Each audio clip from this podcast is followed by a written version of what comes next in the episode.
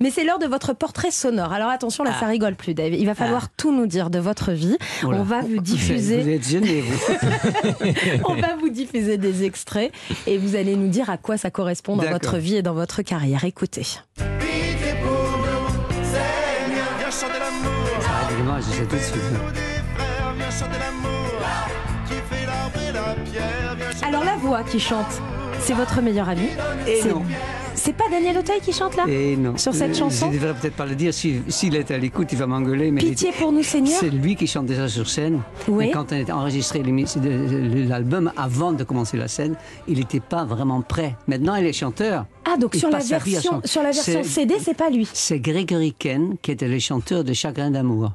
Si Ah vous souvenez oui, bien chanson, sûr. Fait, fait, fait. Ouais, ce qui Et- vous plaît, plaît, Et il jouait donc dans Godspell aussi, il joue le rôle de Judas. Et, et le- les Américains ont, dit- ont dit non, non, non, Daniel, c'est pas prêt. Et donc je suis un peu fâché, mais bon, il y Hmm. a tellement longtemps, je pense qu'il peut me pardonner que j'ai trahi ce secret incroyable. Il y avait aussi Armand Daltaï qui a été professeur de chant à la Star Star Academy, pour ceux qui s'en souviennent, ouais. qui faisait partie de, de Godspell. Comment vous êtes arrivé dans, dans cette aventure de comédie musicale? C'est un opéra rock, hein, Godspell? C'était un, un opéra rock qui avait un immense succès euh, à New York et l'équipe l'a un petit peu distribué dans tous les pays de- du monde occidental. Et donc ils sont venus en France. Moi j'étais pour chercher de caser une chanson à- dans un magasin pareil de Paul Blucher, c'est un magasin de musique, Mhm. enfin d'instruments. Et j'ai appris qu'il y avait une, une, euh, audition, comme on disait, on ne disait pas encore casting. Ouais, une audition. Une ouais. audition pour Jésus-Christ Superstar. Et j'avais entendu parler, je connaissais les chansons, j'y suis allé, c'était à la Porte Saint-Martin, c'était un théâtre à Paris.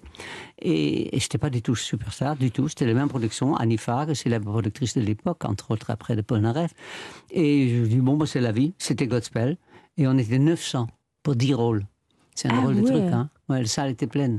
Extraordinaire. Et ça durait mm, presque un mois, les, les auditions. Et puis, à un moment, il y a un garçon euh, avec un nez un peu tordu euh, qui, qui est venu vers moi et qui me dit Dis donc, tu chantes bien, mais tu joues très très mal. Et moi, c'est le contraire. Et il s'appelle Daniel, Daniel Hotel. Il était totalement inconnu. C'est devenu votre On meilleur était tous ami. inconnus. Vous aviez 27 ans là quand vous passez l'audition pour euh, Godspell. Qu'est-ce que vous avez fait avant, avant vos Je 27 faisais ans la manche, je chantais tout. Je suis Vous chantiez dans la rue Je chantais devant les terrasses et à l'intérieur l'hiver quand même. À Paris ou, ou Euh, Dans, aux je Pays-Bas naviguais, donc j'étais plutôt sur la Méditerranée. Après, je suis monté Mhm. à Paris, en effet, parce que le garçon avec qui j'étais parti sur ce vieux rafio, que j'ai une formidable aventure, c'est resté un ami jusqu'à la fin, mais il n'avait pas tout à fait les mêmes mœurs, je me comprends. donc il fallait que j'aille chercher ailleurs. Et c'est resté un ami très, très, très, très proche, un, un frère. Malheureusement, il a été emporté par un cancer. Et puis, donc, on chantait entre autres dans une. euh, Quand je faisais la manche à Paris, euh, dans un crêperie rue Saint-André des Arts, en Saint-André des Arts, qui est devenu un Tex-Mex évidemment, et on m'a parlé d'un village que je ne connaissais pas qui s'appelait Saint-Tropez, en me disant c'est là qu'il faut aller. Donc, on est allé par les voies fluviales.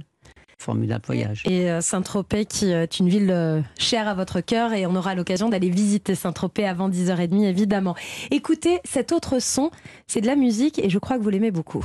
Pretty woman, walking down the street. Pretty woman, the kind I like to meet. Pretty woman.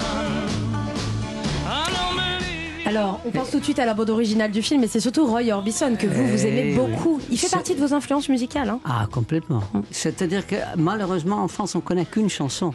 Oui. Mais il en a des dizaines et des dizaines d'énormes succès. C'est un des chanteurs les plus appréciés dans, à l'intérieur des chanteurs de- des, des États-Unis, quoi. Même Elvis euh, était influencé par c'est D'ailleurs, Elvis, vous vous reprenez ces chansons au début, au début de votre carrière, ce sont les reprises d'Elvis. Ah Beaucoup. oui, je- tous tous les gens de ma génération, de, de- de mon époque, ont chanté de l'Elvis. Et, et surtout, dans mon cas, surtout de.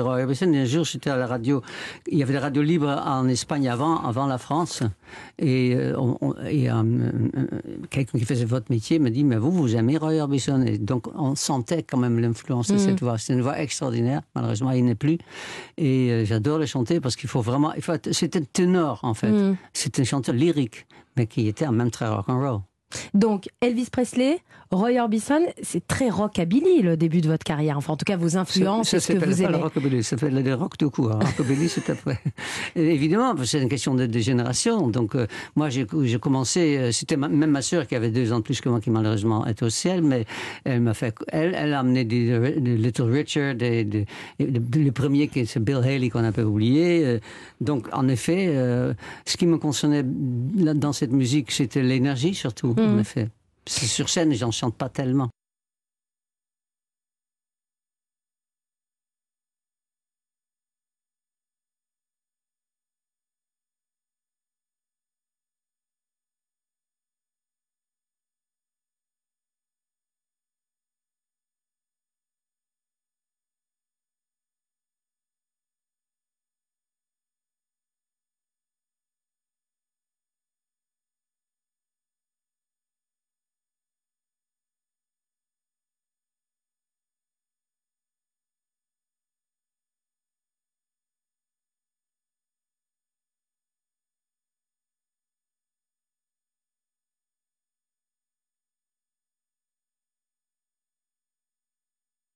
Pas du tout. mais- C'est-à-dire que euh, j'ai- un problème avec ces mots homosexualité parce que en fait c'est beaucoup plus large que ça. Mais même même dans le pour les homosexuels, ceux qui sont comme moi à la base, parce que là je suis plus rien, mais à la base bisexuel, ça ne leur plaît pas parce qu'on trouve qu'on mange à tous les ateliers, tous les râteliers. Tous les râteliers. On vous a jamais, on vous a jamais reproché de l'avoir dit, de l'avoir assumé. Je vais vous emmener quelques vieilles dames avec qui j'ai fréquenté. Elles sont plutôt heureuses. Non, non, mais c'est-à-dire que j'ai- j'ai- c'est un, on fait pas exprès ça. Vous êtes né comme ça, Bien vous sûr. êtes atterré comme ça. Donc ça, j'ai commencé à l'école primaire.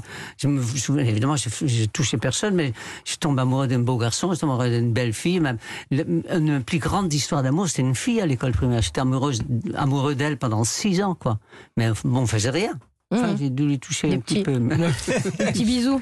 Petit bisou. sous le préau. Euh, Dave, d'ailleurs, euh, cette compile Dave et Patrick Loiseau, 50 ans de chansons, éditée par Marianne Mélodie. Et d'ailleurs, un euro est reversé à l'association Le Refuge qui lutte contre les discriminations homophobes. Si vous achetez ce, ce coffret, donc vous participerez aussi à une œuvre qui vous est chère, euh, Dave, et que vous euh, défendez. Restez avec nous sur Europe 1. Merci beaucoup pour toutes ces confidences.